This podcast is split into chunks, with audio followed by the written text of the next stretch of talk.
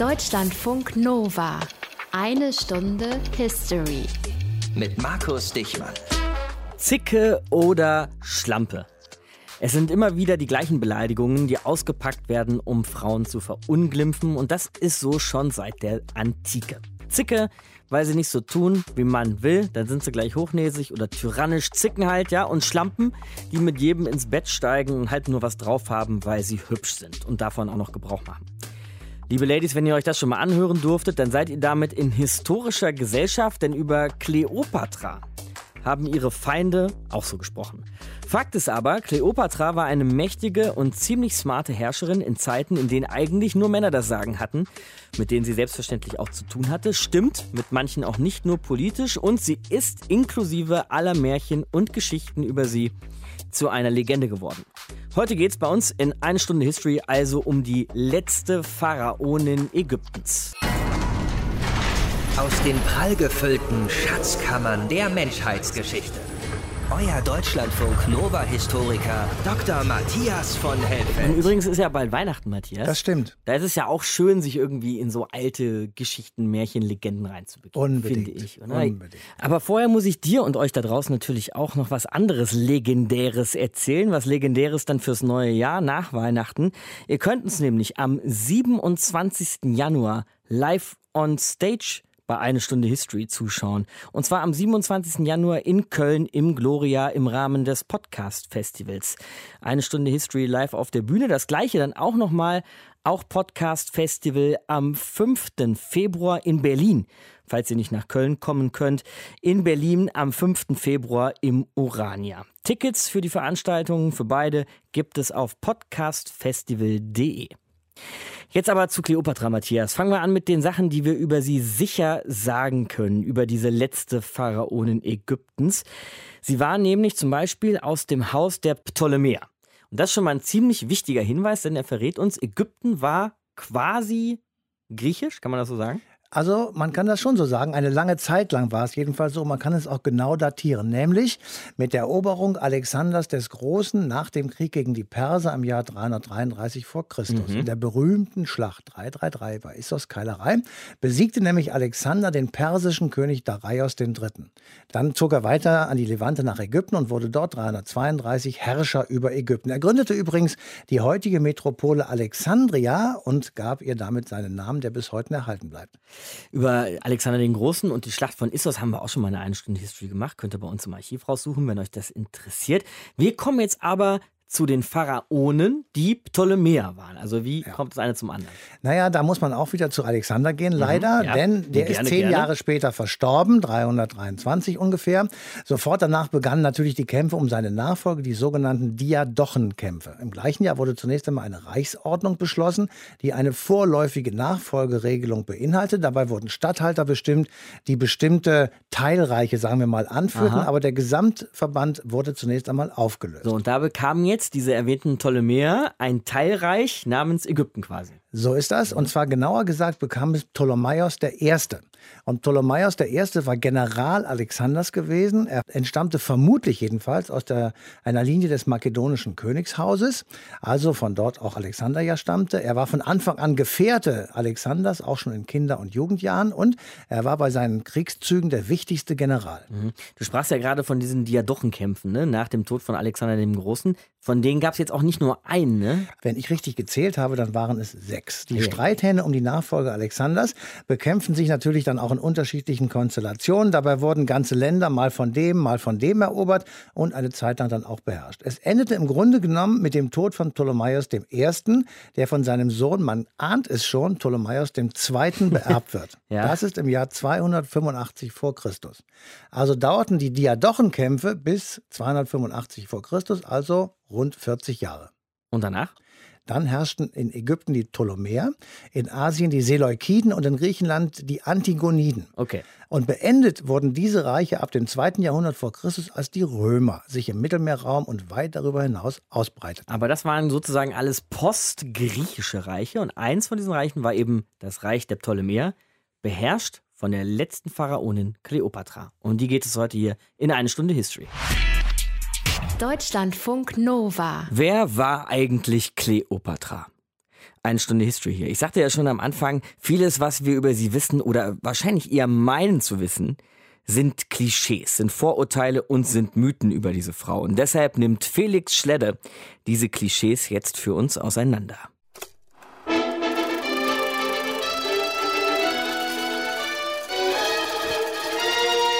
Elizabeth Taylor as Cleopatra, Siren of the Nile.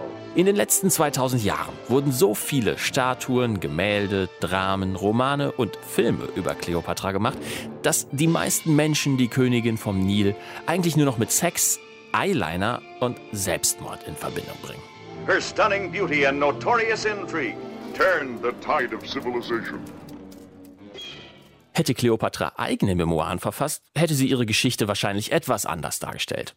Weniger Romanze und mehr Realpolitik. Immerhin war sie eine Herrscherin. Und vielleicht hätte das dann so geklungen. Mein Name ist Kleopatra VII. Philopator, die Vaterliebende. Mein Vater war Ptolemaios XII., zwölfter Pharao aus der Dynastie der Ptolemäer. Geboren wurde ich im Jahr 69 vor Christus in Alexandria. Ihr Beiname Philopator ist griechisch. Und das ist auch kein Wunder, denn Kleopatra ist keine Ägypterin, sondern Makedonin.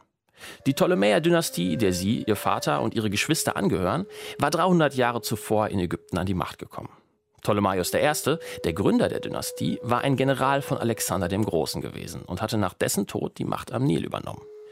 Kleopatras Muttersprache ist Griechisch. Aber ich beherrsche nicht nur Griechisch, sondern auch Hebräisch, Arabisch, Syrisch, Medisch, Parthisch und Ägyptisch.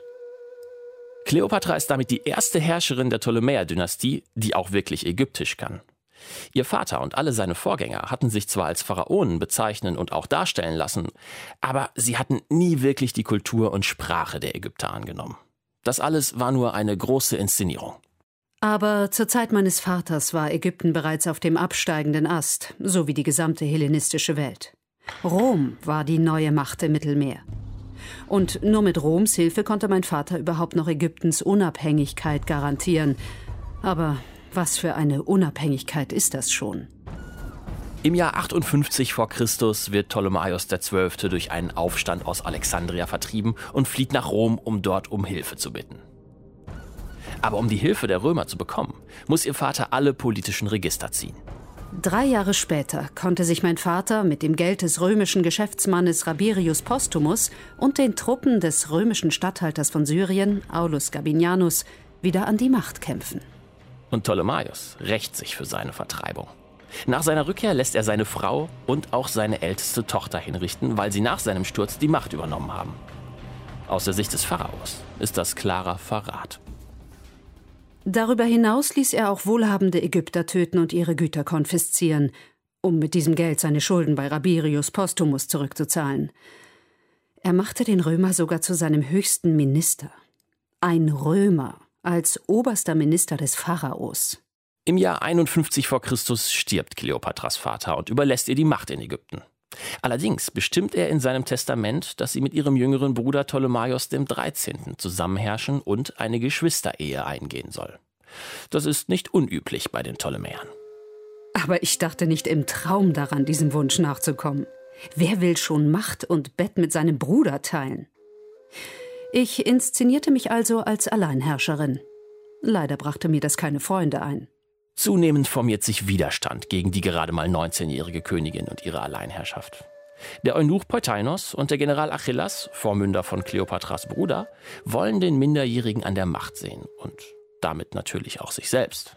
Die Partei meines jüngeren Bruders drängte mich zunächst aus der Macht und dann aus dem Land. In Palästina sammelte ich daraufhin eine Söldnerarmee, die mich auf den Thron zurückbringen sollte. Die Konfrontation mit meinem Bruder war nur eine Frage der Zeit.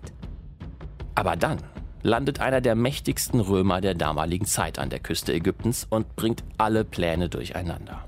Gnaeus Pompeius Magnus.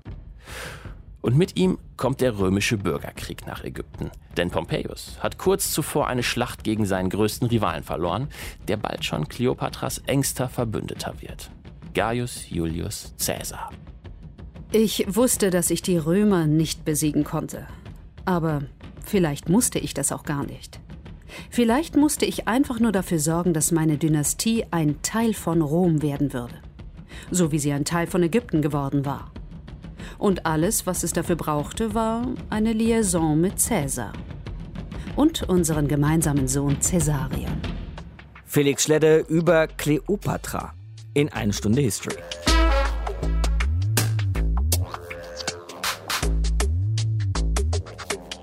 Kleopatra. Wer spielt da eigentlich noch auf demselben Level? In einer Stunde History geht es heute um die letzte ägyptische Pharaonin, um Kleopatra. Und wer spielt da noch auf demselben Level in Sachen Legendenbildung?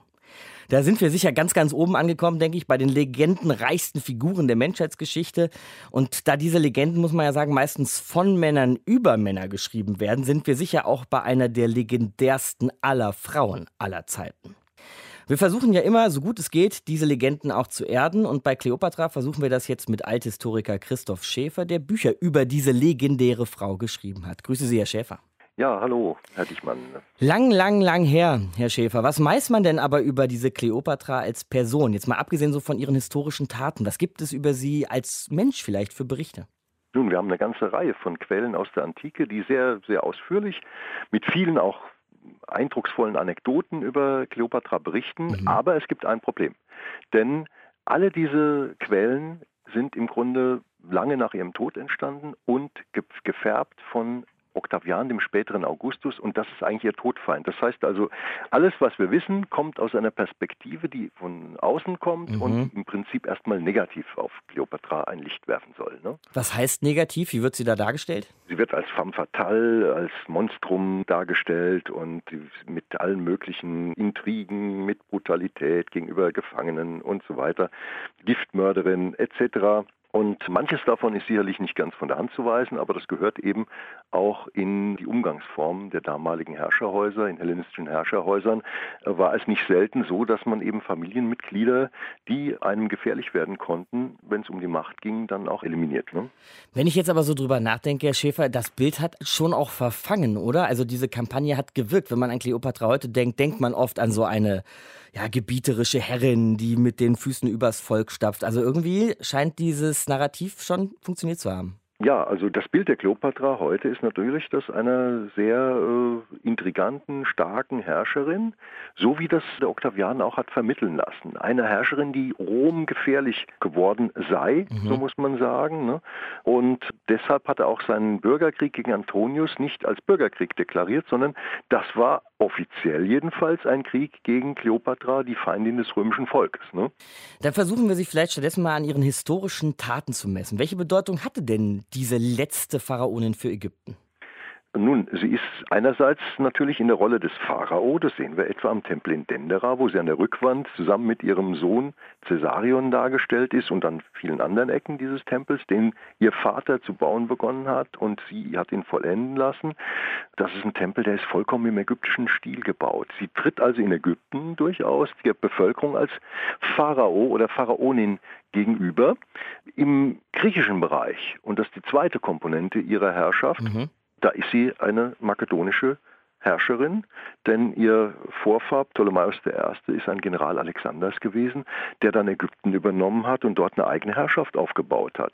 Also eigentlich kommt sie aus einer makedonischen Fürstenfamilie. Ne? Und als Pharaonin, als Herrscherin gibt es irgendwelche besonderen Entscheidungen, vielleicht irgendwelche Politikfindungen, an, für die man sich an sie noch erinnert? Ja, also Kleopatra hat eine ganze Reihe politischer Entscheidungen getroffen, die sehr weitreichend waren. Es war natürlich so, dass nach dem Tod ihres Vaters das Reich hochverschuldet war, unter anderem bei Caesar, ne, bei Pompeius, mhm. weil der Ptolemäus XII., ihr Vater, eine Reihe von inneren Schwierigkeiten hatte und zeitweise auch vertrieben worden war durch eine seiner Frauen und deren Tochter. Das hat er dann geregelt, indem er wieder einmarschiert ist mit römischer Hilfe und enorme Schulden aufgenommen hat, um diese Hilfe Roms zu erkaufen. Und dann wurde er von Rom eben als Bundesgenosse und Freund des römischen Volkes etabliert. Und Kleopatra hat dieses Erbe angetreten und das war kein leichtes. Insofern hat sie versucht, dann ihr Reich innerhalb des römischen Machtsystems wieder nach oben zu bringen und nicht unabhängig zu machen, aber so zu etablieren, dass diese Herrschaft eine feste ist und sie dauerhaft an der Macht bleibt. Wenn wir jetzt schon bei Rom sind, Herr Schäfer, Sie haben ja auch schon zwei große römische Feldherren angesprochen, natürlich Cäsar und mhm. auch Mark Anton, wo ja nun auch oft gesagt wird, dass sie mit Kleopatra verbandelt gewesen sind. Waren das echte Liebschaften, wie es ja vielleicht auch manchmal so in Filmen und in ja, romantischen Darstellungen irgendwie gezeigt wird? Oder war das dann eher, wie Sie es gerade beschrieben haben, Machtpolitik, um mit den Römern irgendwie klarzukommen? Wenn wir Kleopatras Beziehungen betrachten, kommen wir trotz der üblen Nachrede, die von Octavian gefärbten Quellen eben doch bieten, kommen wir dazu, dass sie im Prinzip nachweislich nur mit zwei Männern eine Beziehung hatte, nämlich mit Caesar und mit Antonius. Und beide gehörten zu den mächtigsten Männern ihrer Zeit. Caesar war der mächtigste Mann, Mark Anton war der mächtigste Mann zusammen mit Octavian. Die beiden haben ja dann in einem Bürgerkrieg die Machtfrage geklärt letztendlich. Aber sie war auf jeden Fall mit einem der mächtigsten Männer der Welt zusammen und umgekehrt hatten die durchaus ein Interesse. Sie musste die also nicht erst einwickeln mit ihrer Schönheit und mit allen möglichen weiblichen Tricks, wie das eben die Quellen uns signalisieren, sondern die hatten durchaus ein sehr handfestes Interesse, denn Kleopatra war in dieser Zeit die reichste Frau der Welt. Ne? Denn Ägypten bot durch seine doch immer noch starke wirtschaftliche Entwicklung und Position, bot einfach Ressourcen, die sonst nirgendwo in der römischen Welt in dieser Form massiert waren.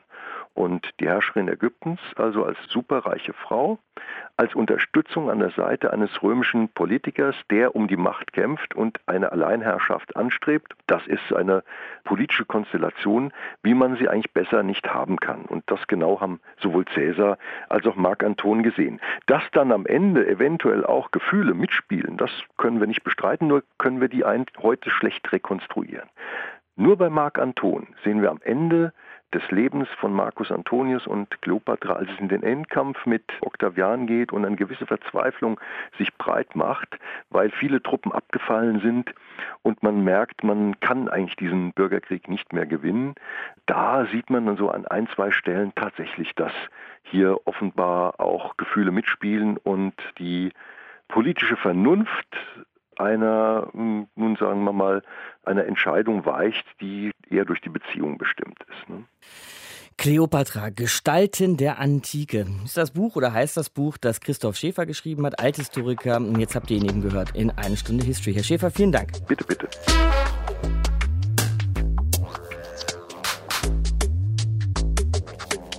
Kleopatra, irre Gestalt der Menschheitsgeschichte. Und wir haben heute auf jeden Fall schon gelernt, sie war eben eine Ptolemäerin, also aus dem Haus und der Familie und der Herrscherreihe der Ptolemäer. Und Matthias, diesem Ptolemäern wird so einiges nachgesagt, zum Beispiel sehr kluge Staatenlenker gewesen zu sein. Ja, und vor allem waren sie wohl auch ganz hervorragende Organisatoren. Sie haben das Land, das von den Diadochenkriegen natürlich arg in Mitleidenschaft gezogen war, sehr schnell wieder aufgebaut.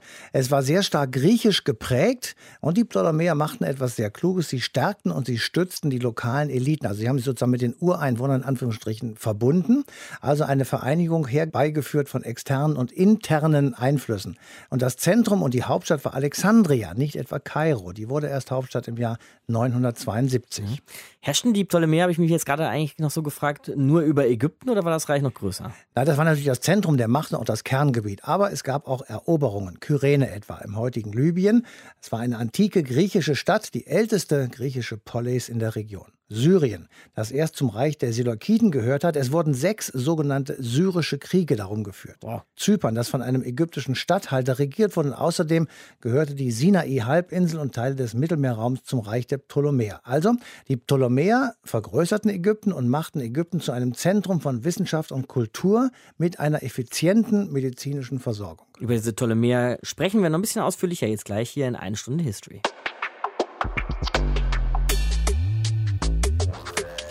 Familie ist immer wichtig, klar. Vor allem aber ist Familie wichtig in antiken Herrschaftshäusern. Und Kleopatra kam nicht aus irgendeiner Familie. Eine Stunde History hier. Es geht heute um Kleopatra. Und sie kam also nicht aus irgendeiner Familie, sondern aus der Familie der Ptolemäer. Reden wir drüber mit Stefan Pfeiffer, Professor an der Uni Halle und Experte für Pharaonen und die ägyptische Geschichte dieser Zeit. Ich grüße Sie, Herr Pfeiffer. Guten Tag, es freut mich, dass Sie mich angerufen haben. Also so viel soll schon mal gesagt sein, Herr Pfeiffer. Die Ptolemäer, die gehen zurück auf einen Herren namens Ptolemaios und der war ein Zeitgenosse, ein Freund, ja sogar ein General von Alexander dem Großen. Erzählen Sie mal, was hat das eine mit dem anderen zu tun? Nun, Die Ptolemäer sind im Grunde genommen eine Familie, die aus dem Nichts der makedonischen Geschichte kommt. Makedonisch heißt, die kommen natürlich nicht aus Ägypten, sondern aus Südeuropa. Und dort war Ptolemaios am Hofe des hellenistischen Eroberers Alexanders des Großen und begleitete ihn auf seinen Feldzügen. Und als das Reich Alexander des Großen dann irgendwann zerbricht, übernimmt er einen ganz wichtigen Teil dieses Reiches, stimmt's? Ich weiß nicht, ob er selbst das als ganz wichtigen Teil betrachtet hat, Aha. aber es war auf jeden Fall der vorteilhafteste Teil dieses Großreiches. Alexander hatte ein Reich erobert, das im Grunde genommen von Kyrene in Nordafrika bis an den Indus reichte also gigantische Räume erobert, zusammen auch mit Ptolemaios.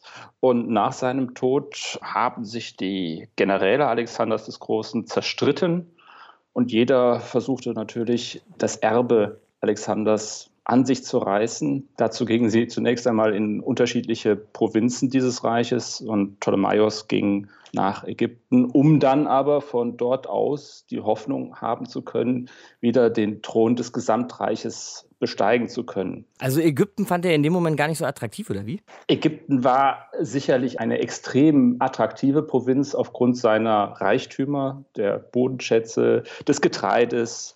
Aber ich glaube, also das ist meine persönliche Ansicht, mhm. dass Ptolemaios wesentlich mehr wollte als nur Ägypten. Und wenn man sich das Reich der Ptolemäer, also seiner Nachfolger dann, die haben alle den gleichen Namen getragen, 15 Könige, alle hießen Ptolemaios. Wenn man sich also deren Reich anschaut, dann sieht man, dass die zunächst auch im dritten Jahrhundert vor Christus die gesamte östliche Mittelmeerwelt beherrscht haben mit ihrer Flotte. Also da war weit mehr Interesse als nur an Ägypten. Aber ich vergleiche Ägypten gerne mit dem Strategiespiel Stratego. Das Aha. war so ungefähr, ungefähr Australien. Von dort aus kann man ja auch die Welt erobern. Aber er ist dann ja in Ost, äh, jetzt hätte ich fast Australien gesagt, in Ägypten geblieben und auch ja. seinen Nachfahren. Das heißt, er hat einfach die Herrschaft über dieses Stück Land, über dieses riesige Stück Land, über dieses Reich in seine Familienhand übergeben. Ja, aber man muss immer beachten, dass die Ptolemäer nicht die Könige Ägyptens waren. Sie waren Könige an und für sich. Das heißt, sie betrachteten sich als Herrscher über alles das, was ihnen gehört. Und dazu gehörte auch Ägypten. Und ihr Machtzentrum war Alexandria, eine von Alexander dem Großen gebaute Stadt, die eben nicht in Ägypten lag, sondern wie es in der Antike hieß, bei Ägypten. Das heißt, die Ptolemäer haben sich sicherlich nicht als ägyptische Könige verstanden. So wurden sie dann später von ihren Gegnern vielleicht diffamiert. Aber korrekter wäre sicherlich, wie manche Römer es auch sagten, von den alexandrinischen Königen zu sprechen. Mhm. Es gibt ja auch diesen Ausdruck Hellenisierung, Herr Pfeiffer, über den wir ja. auch schon häufiger gesprochen haben hier in einer Stunde History. Ich fasse mal grob zusammen, so als Export der antiken griechischen Kultur in den Rest der Welt. So, jetzt sitzen eben da in Form von Ptolemaios bis zu seinen, bis zu seinen Nachfahren praktisch Griechen auf dem Thron von Ägypten oder noch mehr, wie Sie uns gerade geschildert haben. Also ist da noch, oder wie viel antikes Griechenland steckt eigentlich noch in Ägypten? In diesem Ägypten der Ptolemäer genau. steckt sehr, sehr viel antikes Griechenland, wenn wir das antike Griechenland als Sprachregion definieren.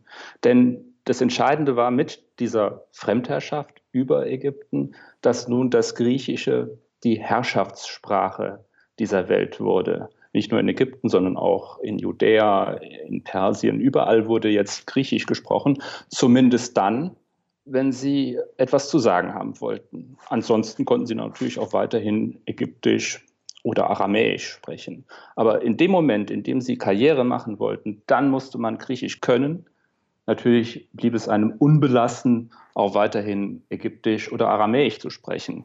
Häufig war es so, dass Personen, die Karriere machen wollten und konnten, sich dann einen zweiten Namen zugelegt haben, einen griechischen Namen. Mhm. Das heißt, abends war man Ägypter und wenn man morgens zur Arbeit ging, dann war man Grieche. Das heißt, es gibt nicht diese klaren ethnischen Grenzen, wie wir sie heute allenthalben kennen in dieser antiken Welt.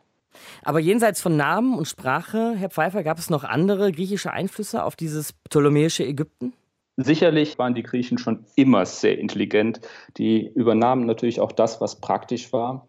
was vorher die Ägypter erfunden haben, also die Einteilung des Landes, die Wasserwirtschaft, alles das, was dem Staat nutzte, das übernahmen die Griechen und ich würde mal sagen, sie perfektionierten das dann auf griechische Art und Weise. Gleichzeitig sieht man die hohe Attraktivität der ägyptischen Kultur, die die Griechen nicht etwa abwertend betrachteten, sondern die die Griechen sehr begeistert mit aufnahmen. Also viele Griechen ließen sich am Ende sogar mumifizieren. Es gibt hier also keine Differenz zwischen Griechen und Ägyptern. Und irgendwann geht dann mit Kleopatra, einer nach nach Nachfahrin von diesem Ptolemaios, über den wir am Anfang sprachen, dieses Ptolemäerreich auch unter. Und irgendwann wird es sogar Teil der muslimisch-arabischen Welt. Wie viel antikes Griechenland, wie viel Ptolemaios ist da bis heute vielleicht noch drin in Ägypten? Wenn Sie heute nach Ägypten fahren und sich die großen Tempelanlagen dort anschauen, so sind die meisten Tempel, die Sie sich anschauen können, aus der Zeit der Ptolemäer. Das sind die Tempel von Philae, Kom Ombo, Edfu, Ed Esna und noch andere. Das alles, was uns heute als typisch altägyptisch erscheint, das sind Tempel, die unter den Ptolemäern gebaut wurden und zum größten Teil auch von den Ptolemäern finanziert wurden, direkt oder indirekt. Das heißt, der gesamte Tourismus, fast der gesamte, natürlich gibt es auch Pyramiden und Königsgräber, aber ein Großteil des Tourismus heute in der ägyptischen Welt basiert auf den Errungenschaften der ptolemäischen Könige, ohne dass man merkt, dass diese ganzen Tempel zum größten Teil von Griechen oder Makedonen finanziert wurden. Sagt Stefan Pfeiffer, Professor an der Uni Halle bei uns in eine Stunde History. Ich danke Ihnen, Herr Pfeiffer. Sehr gerne. Deutschlandfunk Nova. Der Pharao, der Herrscher des alten Ägypten, beziehungsweise die Pharaonin, die letzte Pharaonin Ägyptens, Kleopatra, um die ging es heute hier in eine Stunde History. Da wollen wir uns doch jetzt aber nochmal fragen, was das eigentlich war. Eine Pharaonin oder auch ein Pharao. Und das machen wir mit der Ägyptologin und Professorin der Uni Basel, mit Susanne Bickel. Grüße Sie, Frau Bickel. Guten Tag. Also was wir jetzt heute schon mehrfach gehört und geklärt haben, ist, dass Kleopatra eine Ptolemäerin war und eben auch die letzte dieser Reihe. Aber die Pharaonen, die gab es ja auch schon lange vor den Ptolemäern, stimmt's? Ja, richtig, natürlich. Kleopatra war die letzte der Pharaoninnen der Pharaonen in einer Reihe vor über fast 3000 Jahre. Wann ging es denn genau los mit den Pharaos? Wer war der Erste? Der erste, den nennen wir Narmer, Narmer, manchmal auch Narmeher. Der hat so circa 3000 vor unserer Zeitrechnung, also mhm. vor ungefähr 5000 Jahren, hat es geschafft, das ganze Land Ägypten unter seine Herrschaft zu bringen, also vom Mittelmeer bis nach Oberägypten, nach Aswan zum ersten Nilkatarakt. Und er wird auch als der erste Pharao der ersten Dynastie gezählt. Und was genau ist so ein Pharao? Kann man das irgendwie zusammenfassen? Ein Pharao ist ein König. Wir benutzen in der Ägyptologie auch ganz geläufig einfach den Namen König. Mhm. Es ist der Herrscher über dieses Land. Und wie herrscht da ein Pharao jetzt? Also was kennzeichnet die Herrschaft der Pharaonen aus? Oder ist das vielleicht von Pharao zu Pharao auch verschieden? Das ist sicher verschieden individuell, aber es gab schon so ein Konzept, was ein Pharao ist. Und dazu gehört, dass er vom Moment, wo er Pharao wird, also wo er gekrönt wird, ein auch übernatürliches Wesen ist. Mhm. Er hat eine derart große Machtfülle und er wird vor allem mythologisch eingebunden in die Götterlinie. Er wird zum Sohn der Götter, zum Sohn insbesondere des Sonnengottes Ra. Er hat also ab dann eigentlich die ganzen Götter als seine Eltern plus die leiblichen Eltern. Das unterscheidet ihn doch aber schon sehr von europäischen Herrschern, oder? Also die sind vielleicht mal König oder sogar Kaiser von Gottes Gnaden, aber ein Sohn der Götter, das ist ja nun schon sehr ungewöhnlich. Das ist ungewöhnlich, ja. Das ist ganz klar eine Funktion, eben eine Mythologie letztlich, die diese Person in das ganze Weltkonzept einbindet.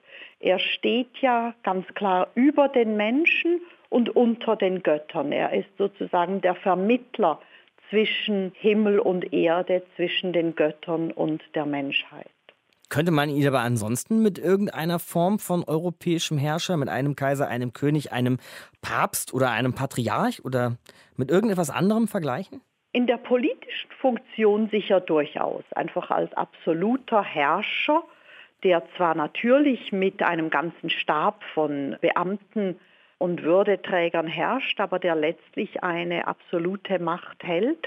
Also vom politischen her durchaus.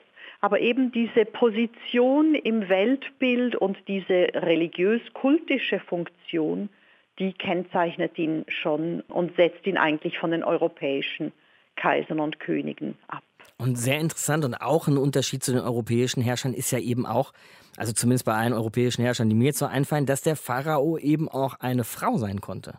Ja, in Ausnahmesituationen meistens oder eigentlich immer sind es Ausnahmesituationen, aber es war durchaus möglich. Die sich dann auch, diese Pharaonen, mit den gleichen Würden und den gleichen Aufgaben befassen konnten, durften, mussten, wie auch immer, wie der männliche Pharao. Ja, durchaus. Welche Bedeutung hatte denn aber so ein Pharao jetzt für das einfache Volk, wenn ich das mal so nennen darf? Also stellen wir uns mal so einen Alltagsägypter vor, der vielleicht so durch die Straßen des alten Theben schlendert. Was dachte der über seinen Pharao? Hm, schwierig zu sagen. Darüber haben Sie natürlich wenig geschrieben oder mhm. uns Informationen hinterlassen. Aber der Pharao war letztlich für Rechtsprechung zuständig. Also wenn jetzt der einfache Bürger in einen ganz komplizierten oder wichtigen Rechtsstreit verwickelt war, so konnte er es mit dem Pharao zu tun haben. Sonst sah er ihn vielleicht an Prozessionen als eine Art gottähnliches oder als ein Abbild auf Erden der Götter. Also sicher in einer Inszenierung, die auf den einfachen Bürger sehr pompös und ehrfurchteinflößend gewirkt haben muss. Und dann war letztlich der Pharao auch, und das ist für uns jetzt sehr schwierig zu verstehen, der Pharao war letztlich auch für das Wohlergehen der Menschen verantwortlich bis hin zur richtigen Nilflut, also eine zu niedere Nilflut oder eine zu hohe, katastrophal zerstörerische Nilflut konnte dem Pharao angelastet werden. So, jetzt war der Pharao also dafür auch zuständig, dass der Nil nicht über seine Ufer tritt und das Land immer schön fruchtbar bleibt und so weiter. Aber gab es dann eigentlich auch Konsequenzen für ihn, wenn er bei dieser Aufgabe irgendwie ja, versagt hat? Das ist eben die spannende Frage. Ja, ja, das wissen wir nicht so genau. Wir wissen aber zum Beispiel, dass wenn die Nilflut zu niedrig war, dann konnte man einfach beten und hoffen, dass sie besser wird oder spätestens im nächsten Jahr dann besser wird. Hingegen, wenn sie zerstörerisch war, das war ebenso gefährlich auch für die Nahrungsversorgung. Dann wurde das von offizieller Seite als ein übergroßes Wunder, also eigentlich als zu viel des Guten, mit sehr viel Emphase propagiert. Also nicht als ein Versagen zugegeben, sondern eben als ein Wunder deklariert. Sagt Susanne Bickel, Ägyptologin der Uni Basel, hier bei uns in eine Stunde History. Frau Bickel, vielen Dank für das Gespräch. Ganz herzlichen Dank Ihnen. Eine Stunde History. Heute über Kleopatra. Und wir denken jetzt am Ende dieser Sendung nochmal drüber nach, was wir eigentlich für ein Bild haben von so einer Person, von so einer mächtigen Frau, die noch vor Christus gelebt hat. Denn Matthias, alles, was wir wissen, wissen wir von anderen. Es gibt keine, wie man so schön sagt, Primärquellen, ja. Mhm. Und das kommt alles von Leuten, die über sie schreiben. Und da kommt sie nur selten gut weg. Ah, man muss, glaube ich, sagen, über ihn sehr negativ. Also mhm. Also die wird eher in schlechten Begriffen beschrieben. Plutarch etwa beschreibt in der Biografie über Marc Anton, der ja Geliebter von Kleopatra war, sie sei eine große Verführerin gewesen. Das ist negativ konnotiert gewesen damals. Cäsar, der auch etwas mit ihr hatte, beschreibt nur seine militärischen Aktivitäten in Ägypten, schweigt aber über sein Verhältnis zu Kleopatra, mit der er vermutlich jedenfalls einen Sohn hatte namens Caesarion, also der kleine Cäsar. Der wurde übrigens 31 vor Christus hingerichtet, nachdem Octavian, der spätere große Augustus, die Schlacht von Actium gewonnen hatte und damit Ägypten zur römischen Provinz wurde. Wir haben ja übrigens heute auch gehört, dass auch dieser erwähnte Augustus sehr schlecht über Kleopatra geschrieben Absolut. hat. Also noch einer. Absolut.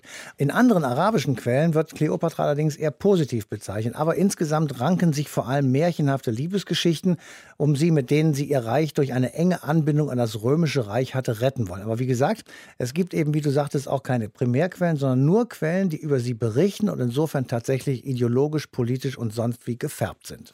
Vielleicht haben wir das Bild von Kleopatra heute auch ein bisschen umschreiben, gerade rücken, was weiß ich, verändern können. Auf jeden Fall war es das für eine Stunde History heute und für die letzte ägyptische Pharaonin Kleopatra. Matthias, frohe Weihnachten. Auch so, Dankeschön. Und euch da draußen natürlich auch frohe Weihnachten. Wir haben noch eine Sendung für euch in diesem Jahr, 2019, eine noch vom Jahreswechsel. Da geht es dann um den 250. Geburtstag von Ernst Moritz Arndt. Markus Dichmann ist mein Name, macht's gut. Frohe Weihnachten. Deutschlandfunk Nova. Eine Stunde History. Jeden Montag um 20 Uhr. Mehr auf deutschlandfunknova.de.